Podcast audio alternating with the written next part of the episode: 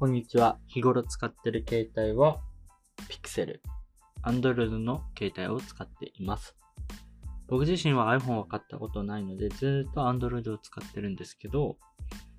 あの、iPhone も、あの、社用携帯で持ったことがあるんですね。で、やっぱり iPhone いい携帯だなと思いました。まあ、一方で、あのー、Android でもいいなって思うのは iPhone 優秀なんで結構機能使えいこなせてないっていうか、スペックを使いこなせてないなっていうような実感があったんですね。僕自身ゲームをするわけでもないしっていうところで。まあ、ただ、AirDrop とかみんなが使ってるから便利っていうのはあったんですけど、まあそういったものが Android だと、まあ Android にもあるんですけど、AirDrop みたいな機能が。ただ、認知が少なかったり、利用している人が少ないことで、利用できないっていうこともあるので、まあなかなか Android だと、まあ不便な場面も実際あるなとは思ってます。今日のニュースになります。Apple 製品が軒並み大幅値上げ、円安進行が遠鏡化、iPhone は最大4万円、iPad は最大6.3万円、Apple Watch や AirPods、HomePod、mini も値上げ、ということで、Apple 製品が軒並み大幅値上げをしています。えー、世界的に物価は上昇しており、円安になっていますが、まあ、その影響だと思われます。まあ、今まで日本で iPhone っていうと安いイメージを持ってる方もいらっしゃるのかもしれないですけど、実際端末単体でも結構な金額しますし、えっと、安いと思ってたのは単純にあの各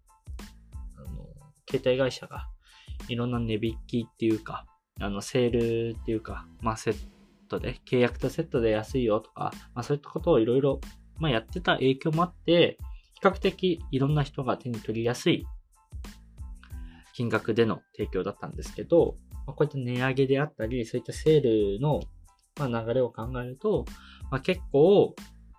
iPhone 買えないよっていう人も増えるのかなと思います。まあ、現に増えて Android に切り替えたっていう人も僕の周りには結構出てきてるので、今後どんどん増えてくるのかなと思ってます。ちなみにですけど iPhone 13 Pro はこれまで12万2800円だったのが、えー、本日、えっと、7月1日ですね。から、えー、14万4800円ということで結構な値上げになっています。で、今のこの物価の上昇とかって多分まだまだ続くじゃないですか。一方で、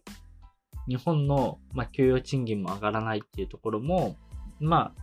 すぐすぐに解決もしそうにないと。そうすると結構僕たちにとっては海外の製品を買うことに抵抗を示すっていう流れが、うん、どんどん出てくる。まあ逆に言うと、国内の、あの、グローバルでパワーのある企業さんっていうところは、チャンスかもしれないですね。あの、